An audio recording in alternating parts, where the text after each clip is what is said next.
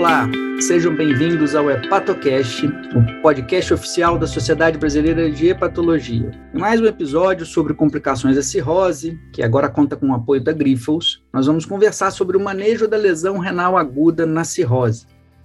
Eu sou Roberto de Carvalho, da Escola Paulista de Medicina, da Unifesp, e neste podcast nós teremos a participação de dois colegas com grande experiência nesse assunto. A doutora Natália da Fonseca Pestana, nefrologista da Universidade Federal do Rio de Janeiro, e o doutor Rafael Oliveira Ximenes, gastroenterologista e hepatologista da Universidade Federal de Goiás.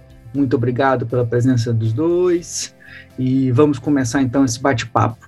Bem, aos poucos, os hepatologistas eh, foram se rendendo né, à importância da avaliação dinâmica da creatinina sérica para o diagnóstico e para o prognóstico da lesão renal aguda nos pacientes com, com doença hepática crônica avançada.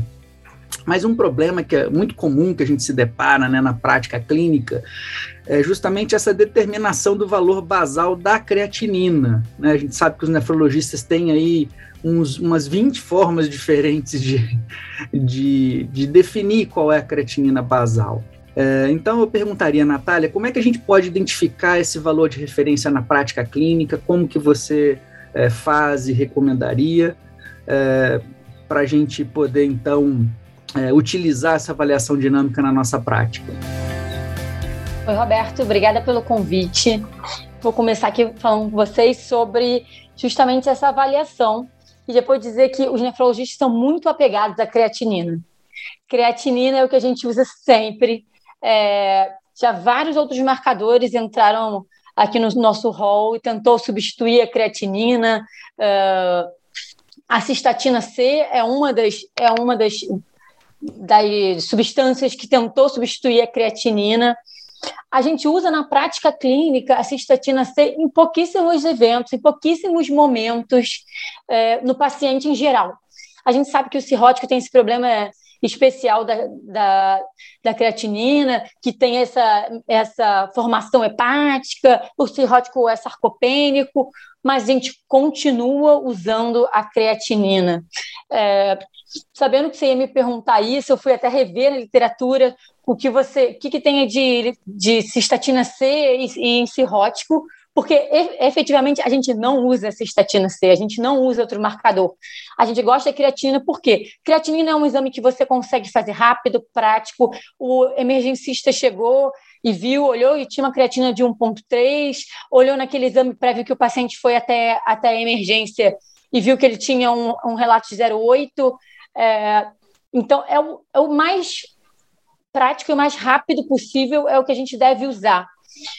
É, Existem algumas tentativas de fórmula com a cistatina C, tanto no paciente renal crônico quanto no renal crônico em, em geral, como no hepatopata, mas elas nunca foram à frente no uso da prática clínica. Se você tem dificuldade de, de saber qual é essa essa função renal basal do seu paciente, você faz uma urina de 24 horas, é, mas no contexto de, de ira, o essencial é saber a variação, e a creatinina vai ser o mais prático. Então, acho que a gente tem que ficar de olho justamente na creatina. E saber a creatinina basal é realmente um desafio para todos nós. Por isso que se a gente tiver, quanto maior número de creatininas a gente tiver, o maior histórico desse paciente tiver, melhor. Então, já que é uma coisa simples, maior número de, de vezes eu vou ter de creatinina. Então, eu continuo usando a creatinina. Os nefrologistas são bem apegados à creatinina. Rafael, como é que você faz na sua prática? Uh, que creatinina, se o paciente tem alguma prévia à internação, uh, em que intervalo você usa uh, essa, essa avaliação para determinar a creatinina basal? Ótimo, Roberto. Primeiro, obrigado pelo convite. É um prazer estar aqui conversando com você, com a Natália. Eu tento focar num primeiro momento nos últimos três meses. Se o paciente tiver uma creatinina numa situação estável nos últimos três meses, eu vou preferir usar essa. É, só que não é infrequente a gente não ter. Acho que a grande dúvida é essa, quando a gente não tem.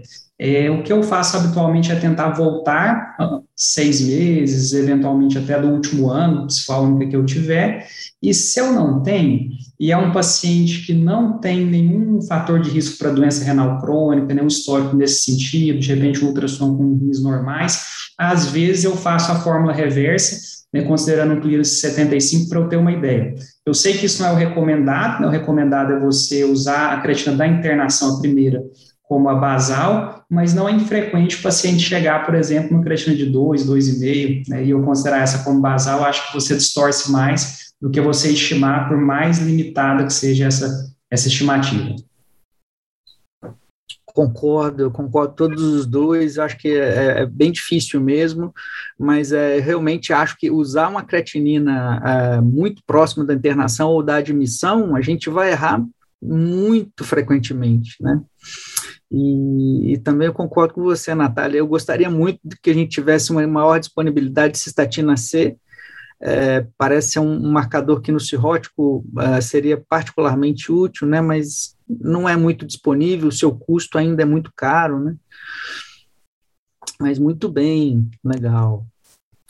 Bom, é, vamos passar para outra questão aí, que é relacionada à causa da lesão renal aguda. Né? Então, os colegas é, que não são especialistas, eles costumam pensar que toda lesão renal aguda num portador de cirrose significa síndrome hepatorrenal, né?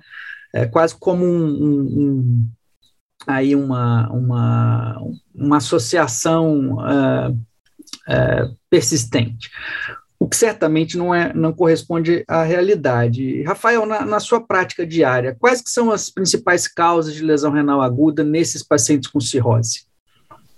Esse é um ponto essencial, porque apesar da hepatorrenal, lógico, chamar a atenção pela gravidade, por ser uma causa específica né, do paciente com cirrose ou outras situações de doença hepática com acite, e aqui já vai a primeira dica, né? Se o paciente não tem ascite, a princípio não existe nem a suspeita de hepatorrenal, que é uma das coisas que a gente vê é, com muita frequência ser cogitado num cenário que a gente não deveria pensar.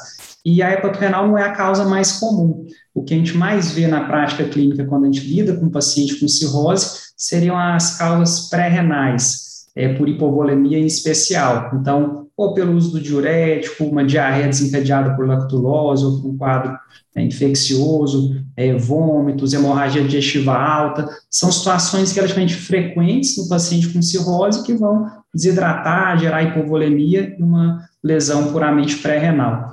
A gente tem também a chamada necrose tubular aguda, que muitos nefrologistas não gostam, né? Depois até queria ver a opinião da Natália a respeito, é, às vezes eu prefiro usar a lesão renal intrínseca, porque necrose tubular aguda é um diagnóstico histológico e geralmente você não tem a histologia, e quando tem, né, nos poucos trabalhos que tem, muitas vezes a lesão não é essa, né? Então, mas seria uma lesão do rim propriamente dito, que a gente vê, por exemplo, um paciente chocado, é, que usou uma droga nefrotóxica, essa seria a segunda causa mais frequente. E terceiro viria a hepatorrenal. E essa sim, com uma gravidade grande, muita evolução no entendimento dela é, nos últimos anos, que é bem interessante, mas que não é a causa mais frequente. Muito bem, Natália. O Rafael pediu aí sua opinião. Como é que você vê aí essa questão aí dessa de usar quase como sinônimo, né? Lesão renal aguda cirrótico deve ser hepatorrenal. Vocês devem escutar isso muito. Muito, muito. Eu acho que essas mudanças do, do, dos critérios diagnósticos e a gente conseguir fazer esse rastreio com uma alteração de creatinina muito menor, só o zero, gente passar a a buscar essa lesão renal aguda com 0,3 de creatina é, foi basicamente para a gente conseguir chamar o nefrologista mais perto pra, dos casos clínicos de renal, lesão renal aguda, para justamente fazer esse diagnóstico diferencial, para a gente chegar perto do, do clínico e do patologista que está vendo o paciente e justamente abrir essa gama de, de opções e de diagnósticos diferenciais. Acho que esse é o principal objetivo desses novos, novos critérios de, de lesão renal aguda que foram incorporados também acima do impacto renal. A gente fazer principalmente o diagnóstico quando é uma, uma pequena alteração, a gente conseguir ampliar essa, esse leque de, de causas. E eu não me incomodo de usar necrose tubular aguda, não. Acho que é o que está na nossa cabeça. O que importa é a gente pensar, saber que ela existe e que uh, correr atrás de volume com ela não vai ser uma, uma, uma opção. e que a síndrome hepato-renal é justamente a terceira opção e é, uma, é um diagnóstico de exclusão. Então, a gente tem que pensar em necrose tubular aguda e causas pré-renais antes de a gente fechar esse diagnóstico, e justamente são os critérios. É, e só complementando duas questões que eu acho interessantes nesse tema, por mais que a gente tenta identificar uma etiologia, né, por que, que esse paciente piorou função renal, na prática não é infrequente ou a gente ter mais de uma causa envolvida, né, ou até você não conseguir definir, né, você olha todos os parâmetros e não consegue ter certeza. Então, acho que essa é uma situação que na prática é muito frequente. E o segundo ponto é a doença renal crônica e sua relação com lesão renal aguda. Né. Cada vez mais a gente tem, tem visto pacientes com cirrose por NASH, por exemplo, diabetes, que tem doença renal crônica, em algum momento isso agudiza. E o contrário também, né? o paciente tem lesão renal aguda e não recupera essa função depois. Então, cada vez mais isso tem sido é, discutido e visto na prática. Isso aí, concordo, concordo plenamente com você, Rafael. É, pois é, é um grande desafio, né? Às vezes é bem simples, né? O paciente aumentou um diurético ou começou a usar diurético, e às vezes é extremamente difícil definir qual é a causa. É, vocês comentaram super bem essa, essa dificuldade. E, e nessa, nesses casos mais difíceis, né, é, uma possibilidade seria a gente usar alguns biomarcadores para tentar é, diferenciar principalmente a presença de uma necrose tubular aguda, né?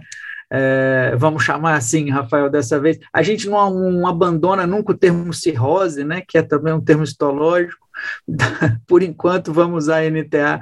E aí eu queria ouvir a opinião de vocês, primeiramente do Rafael, sobre a, a, a possibilidade de, num futuro, a gente incorporar a utilização uh, do NGAL urinário. O que, que você acha, Rafael, desse biomarcador?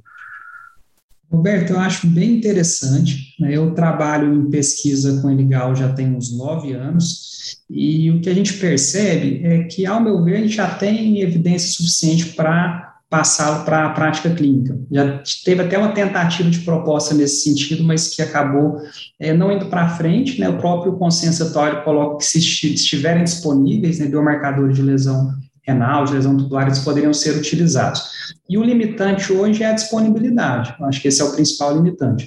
Não é caro, né? Lógico que quando você vai para a prática, a precificação vai depender de muita coisa, mas em pesquisa, por exemplo, eu gasto em torno de 50 reais, um pouquinho mais do que isso, para dosar um mg na urina. É, que, que é uma coisa que quem não tem tanto ainda conhecimento sobre esse marcador, ao meu ver, tem que saber? É claramente, se você pega trabalhos, paciente com NTA, paciente com hepato-renal e pré-renal, é, os pacientes com NTA têm níveis bem maiores, níveis medianos bem maiores de NGAL do que os outros dois grupos. Pré-renal e hepato-renal, existe uma certa diferença, pré-renal tende a ser um pouco mais alto, mas já não é uma diferença tão expressiva em alguns trabalhos, inclusive na, na casuística que eu tenho. Agora, o grau de dispersão de valores é muito grande, você acaba tendo muita sobreposição. Então, não é um marcador, vamos dizer assim, mágico, nunca é, né? sempre vão ter suas limitações. Eu tenho até no meu pós-doutorado, estou tentando algumas maneiras de você corrigir, tentar é, aperfeiçoar o uso, mas o fato é que a partir de um determinado ponto de corte, isso varia muito de estudo para estudo, que é um problema também na aplicabilidade, é, mas um valor muito aumentado sugere é, muito que seja NTA, e isso poupa o paciente, talvez, de uma série de tratamentos desnecessários, até mesmo deletérios. Eu concordo com o Rafael. Eu acho que eu estou bem empolgada com o uso do, do Enigal. Eu acho que isso pode ser incorporado e deve ser incorporado à nossa prática clínica nos próximos anos, diante de tantas evidências científicas, mas eu não tenho experiência com o uso na prática clínica dele, não. E como eu não faço parte desse, desse rol de pesquisadores como Rafael do Enigal, é, eu não tenho essa experiência do uso dele, mas eu acho que é o futuro sim, e eu acho que esse é o biomarcador, é o que está mais sendo estudado e ele tem muitas vantagens para ser usado na prática clínica. Acho que ele vai ser incorporado nos próximos anos, sim. É, a gente espera né, que a gente possa ter disponibilidade. Acho que quando a gente começar a usar, a, a tendência é o custo a baixar, e aí a gente né, entra num círculo uh, do bem para poder é, conseguir usar mais na prática clínica, né? Mas o fato é que, é, como o, o, Rafael falou, há uma sobreposição entre, entre alguns grupos, né? É, há a questão da infecção urinária, que também altera, é, muita varia, varia, variabilidade nos pontos de corte, né? A gente precisa de estudar um pouco mais esse marcador, mas o fato é que ele parece ser bastante útil mesmo, como o Rafael disse, né? Eu acho que acho que queria ouvir a opinião de vocês. A gente precisa, como não temos um marcador único, né? A gente precisa de, de entender esse conceito de avaliação multimodal, né? É, para a gente ver se as coisas estão olhando para o mesmo lado ou para um ou não, né, e tentar é, avaliar é, de uma forma mais global o paciente para definir essa causa de lesão renal. E aí, Natália, eu queria é, ouvir você sobre uma dessas questões, que é justamente a avaliação do volume intravascular nos pacientes cirróticos. Né? Na prática é um enorme desafio, porque às vezes é difícil convencer um colega que está num pronto atendimento ou numa UTI, que aquele paciente que está com ascite, com edema de membros inferiores, ele não necessariamente está com volume intravascular repleto e muitas vezes precisa de volume. E eu queria ouvir você sobre essa questão, como você avalia o volume intravascular desses pacientes. Eu, eu, acredito que esse é o grande desafio do nefrologista em todos os pacientes, não só no paciente cirrótico. Chegar ao, exatamente ao ponto que é qual é o valor, é, da, qual é essa volemia intravascular do, do paciente. É, a gente usa diversos marcadores, diversas ferramentas, nenhuma delas precisas. Eu acho que também isso que você estava falando do NGAL, a gente não consegue ter, ah, eu vou olhar a cava do paciente e vou ter um, um, uma resposta. Isso, isso não, não, ocorre na medicina, né? A gente não tem um marcador tão, tão preciso. No renal crônico, a gente não pode usar só a troponina para ver uma, uma, uma, um marcador de necrose miocárdica. E da mesma forma, eu acho que isso no cirrótico. Na minha prática clínica, eu tenho feito uso muito do POCUS, do ultrassom à beira do leito, porque é o que eu consigo fazer é o que o nefrologista consegue usando um, só um ultrassom à beira do leito, avaliar o paciente, olhar o pulmão, ver se ele está com gesto, olhar o coração e ver se ele tem uma disfunção cardíaca, se ele tem uma disfunção diastólica. É, fazer uma cavografia, ver a variação da cava.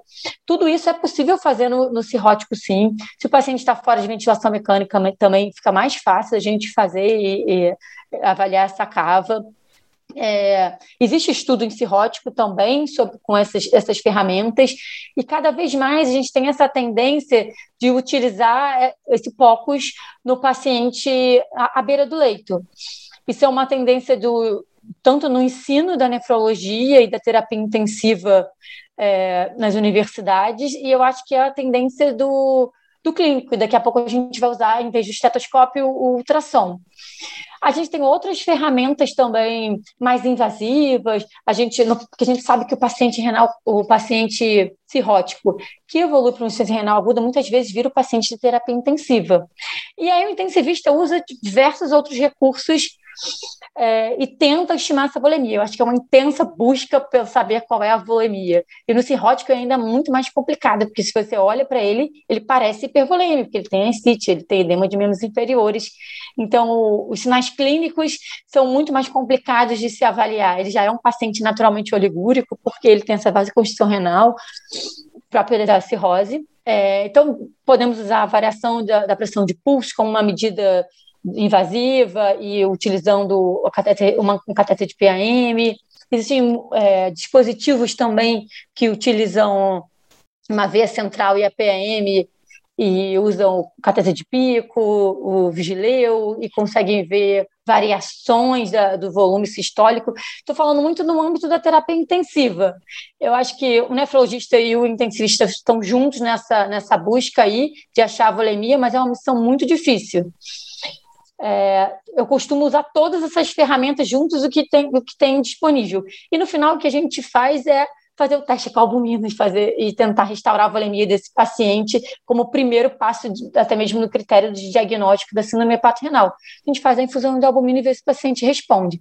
Claro, se eu tenho um paciente que eu já vi que ele está com gesto, fiz um ultrassom pulmonar, tem linhas B, é um paciente que te, tá, tem dispneia, tem ortopneia, aí eu não vou fazer essa tentativa. Mas a gente tem que usar várias ferramentas juntas para tentar chegar a esse diagnóstico extremamente difícil.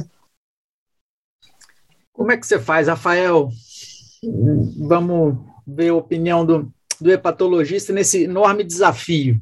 Sim, Roberto, eu também concordo plenamente com a Natália. Acho que é, um, é um muito difícil você ter certeza, né? não sei em casos é, que o paciente está claramente hipervolêmico, congesta, a Natália mencionou, isso talvez é, já mostra para a gente que ele não vai tolerar volume. E também concordo que o ultrassom à beira-leito é uma ferramenta muito útil, muito útil mesmo. É, que bom que tem muita gente aprendendo a fazer, né, nefrologista, emergencista, intensivista. Eu acho que a, a tendência é que seja cada vez mais utilizado. É, eu acho que o ecocardiograma, né, também a técnica ultrassonográfica, para tentar medir débito cardíaco, né, e você fazer isso pré e pós dar volume, é algo interessante. Por mais que o ecocardiograma talvez não seja a medida ideal, né, não tenha a curaça ideal, mas ela é não invasiva, você poderia fazer em qualquer ambiente e ela tem uma certa né, utilidade. Então, eu iria na, na mesma direção que a Natália comentou. É, concordo plenamente com você. Esse é um, um desafio até mesmo pessoal, que eu estou começando a aprender a fazer o ecocardiograma justamente por, por conta desse desafio diário da gente estimar a volemia é, é difícil, não é uma, é uma coisa fácil de, de, um, de um médico não ecocardiografista realizar, mas a gente está em busca de se aprimorar para na beira do leite conseguir realizar essas medidas de justamente para tentar estimar o débito cardíaco. Concordo plenamente com você, Rafael. E um ponto que é importante, é muito difícil você saber, mas uma coisa que eu discuto muito quando eu estou cuidando de um paciente, orientando um residente, por exemplo, é, a partir do que você tem uma hipótese, siga a sua hipótese. Se você acha que ele está hipovolêmico, dê volume e vê se melhora. Se você acha que ele está hipervolêmico, não dê volume, dê diurético, indicação, enfim. Agora, não faça as duas coisas, né? Que infelizmente não é incomum a gente ver condutas meio contraditórias. Eu concordo com a dificuldade de ter um diagnóstico, mas tente ter com a melhor precisão que você conseguir e siga aquela, aquela linha que você acha que é a ideal. É, que é matar um nefrologista, faz volume e faz diurético em seguida. Não faça isso, porque isso aí é justamente o que você está falando. Você faz volume e faz diurético em seguida só para ver a diurese, não é um raciocínio lógico que a gente deve seguir. Excelente essa essa sua última afirmativa aí. A gente gostaria que, que, os nossos colegas não especialistas ouvissem essa última frase sua aí, Natália. É, muito bem, a gente já discutiu bastante aí sobre diagnóstico de lesão renal aguda e a gente fez aí uma boa introdução sobre os aspectos terapêuticos, né? E, e aí, a Natália já mencionou anteriormente a questão da infusão de albumina, o Rafael também falou, e aí eu queria ouvir, Rafael, a sua a sua opinião sobre, então, a importância e como se deve usar a infusão venosa de albumina nesses pacientes com cirrose e lesão renal aguda. Bom, nesses pacientes, a gente recomenda que se use em torno de um grama por quilo de peso, por pelo menos dois dias. Então, em um paciente de 60 quilos, né, 60 gramas, lembrando que cada frasco a 20%, e a recomendação é que se use a 20%, ah, com 50 ml ele tem 10 gramas. Então, seria, por exemplo, seis frascos por dia num paciente de 60 quilos, sete num de 70 quilos. E um tempo mínimo de dois dias para você ter oportunidade de ver é, alguma resposta. Isso é, é o que é recomendado. Agora, é claro que fica a dúvida, dentro dessa linha que a gente vinha discutindo, que isso é uma receita de bolo que provavelmente não se aplica a todos os pacientes. Tem paciente que isso é pouco, tem paciente que isso é muito, mas não é muito fácil de você determinar. Mas se você tiver alguma ferramenta que te guie, seria interessante você individualizar essa quantidade de albumina. O tempo para fazer cada frasco, tem gente que corre aberto, corre rápido, eu, pessoalmente, peço para correr a cada meia hora, uma hora, para a gente ver se o paciente não vai ficar hipervolêmico, congesto, para a gente ter uma segurança maior. Mas essa é a forma como a gente faz na, na prática clínica. E lembrar, né, ressaltar é, suspensão do diurético nesse período, para a gente ver se o paciente realmente responde essa expansão com, com albumina ou não. Muito bem. Natália, algum comentário sobre albumina? É, eu acho que é importante essa questão também de fazer a albumina com mais lenta, para a gente ver se o paciente não vai ficar com gesto, realmente. Eu acho que isso é um bom ponto para a gente poder rever esse paciente e ver essa medida de haver essa resposta. Só destacar, Roberto, a questão também dos outros mecanismos, né? A albumina ela não é puramente o expansor volêmico. Então, a gente está destacando a questão da volemia, que é importante, é algo difícil, mas ela tem efeito em ligar com o vasodilatador endógeno, então reverter a vasodilatação do cirrótico. Tem trabalho experimental associando ela à melhora de função cardíaca, e hoje o que está muito em voga é a questão inflamatória. A albumina ela tem um efeito anti-inflamatório. É importante que na gênese das disfunções renais do paciente com cirrose, né, a série E, Taquilton Chronic Liver Failure, e lesão renal é uma das coisas que está envolvida, a albumina tem esse potencial de redução do, do sistema inflamatório. Perfeito, muito bem. É, realmente, né, como vocês disseram, é, é, a base e a gente precisa de saber usar é, de forma adequada essa importante ferramenta terapêutica que é a infusão da albumina. É, e agora a gente está meio que se encaminhando para o final do nosso podcast. Eu queria ouvir a opinião de vocês sobre duas questões que guardam lá ainda bastante controvérsia em relação ao tratamento da síndrome hepatorrenal propriamente dita. É, começando pela Natália agora. Natália, terlipressina em bolos ou infusão contínua? Bom, a gente sabe que não tem grandes estudos que falam sobre o benefício da infusão contínua da terlipressina. Temos apenas um, um estudo que mostrou pouco menos de efeitos adversos. Então, no âmbito da enfermaria, acho que seria mais, mais prático fazer essa infusão de, em bolos do que infusão contínua. É, mas confesso que minha, na minha prática clínica, no paciente já ficou muito mais grave. Então, eu costumo ver os pacientes com a noradrenalina.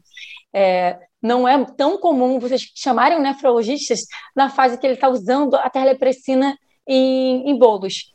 Então, eu tenho muito mais experiência com o uso de noradrenalina e em doses continuadas, e o paciente em diálise é muito mais fácil a gente manejar doses continuadas de vasopressores.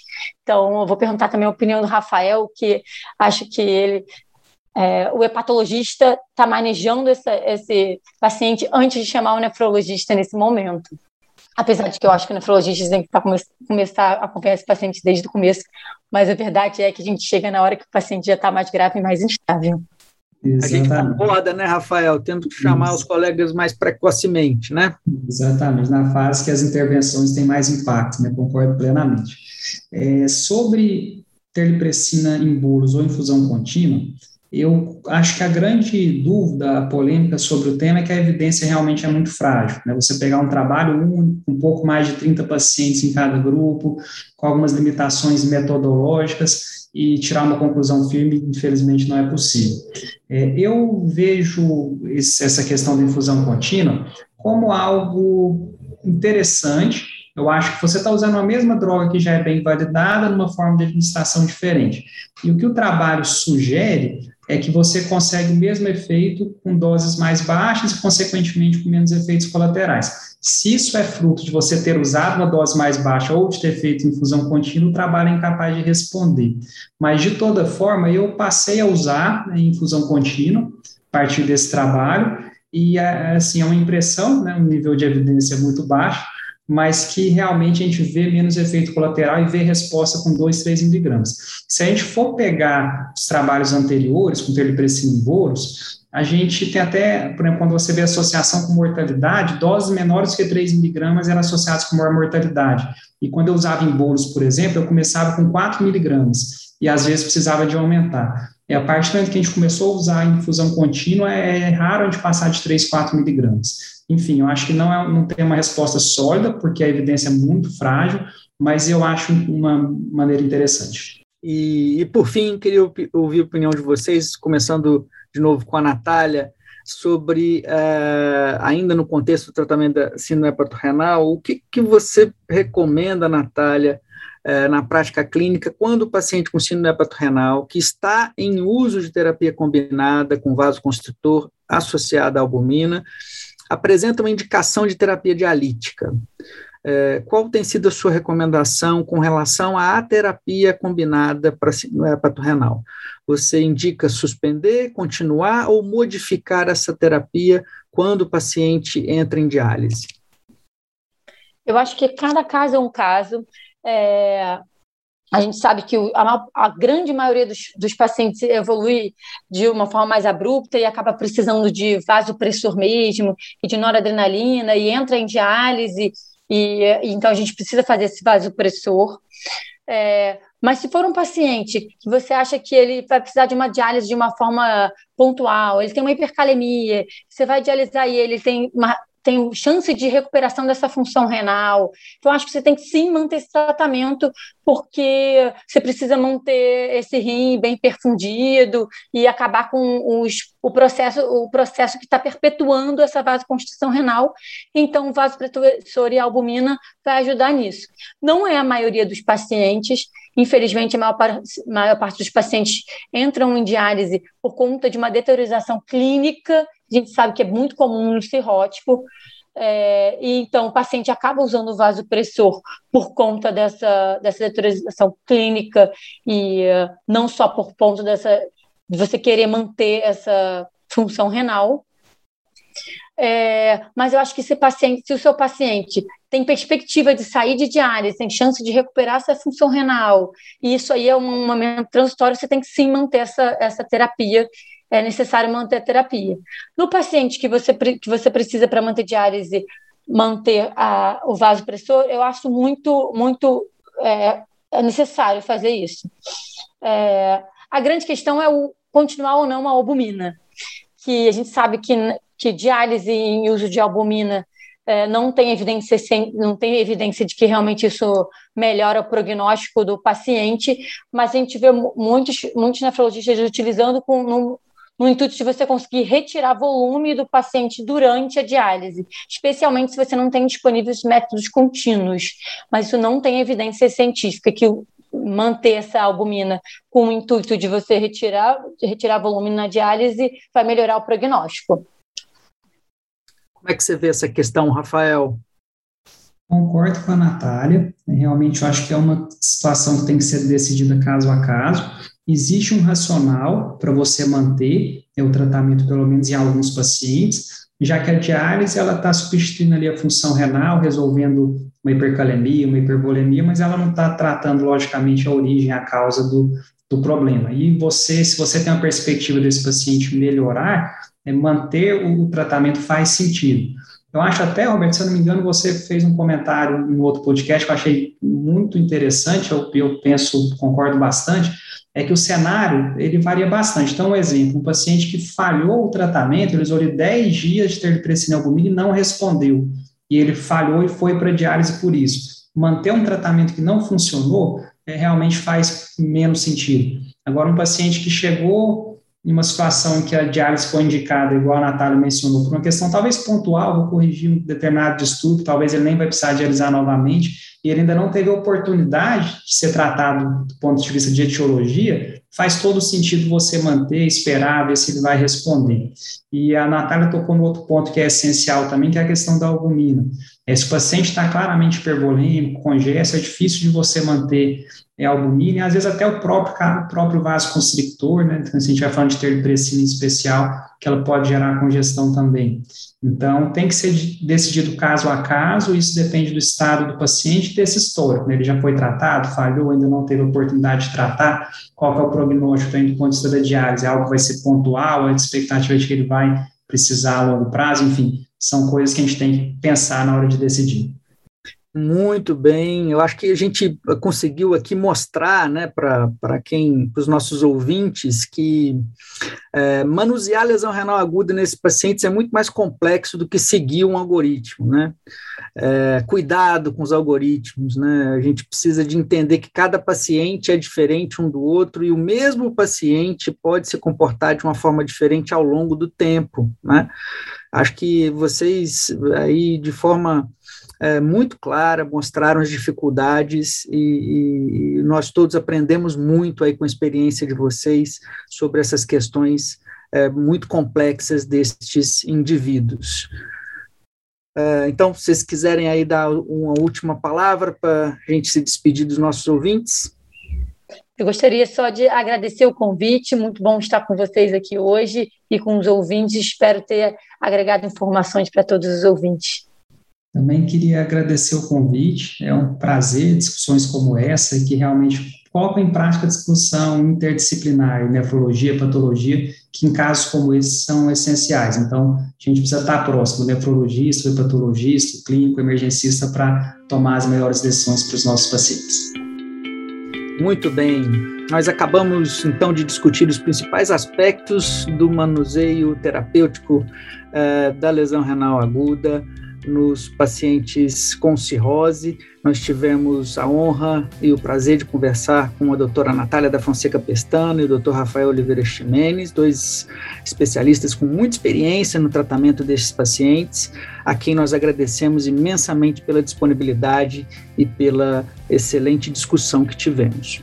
Você acabou de ouvir o nono episódio do programa Hepatocast, o podcast oficial da Sociedade Brasileira de Hepatologia. Todas as edições estão disponíveis no site www.sbpatologia.org.br e também nas principais plataformas de streaming. Nos vemos no próximo episódio. Até lá!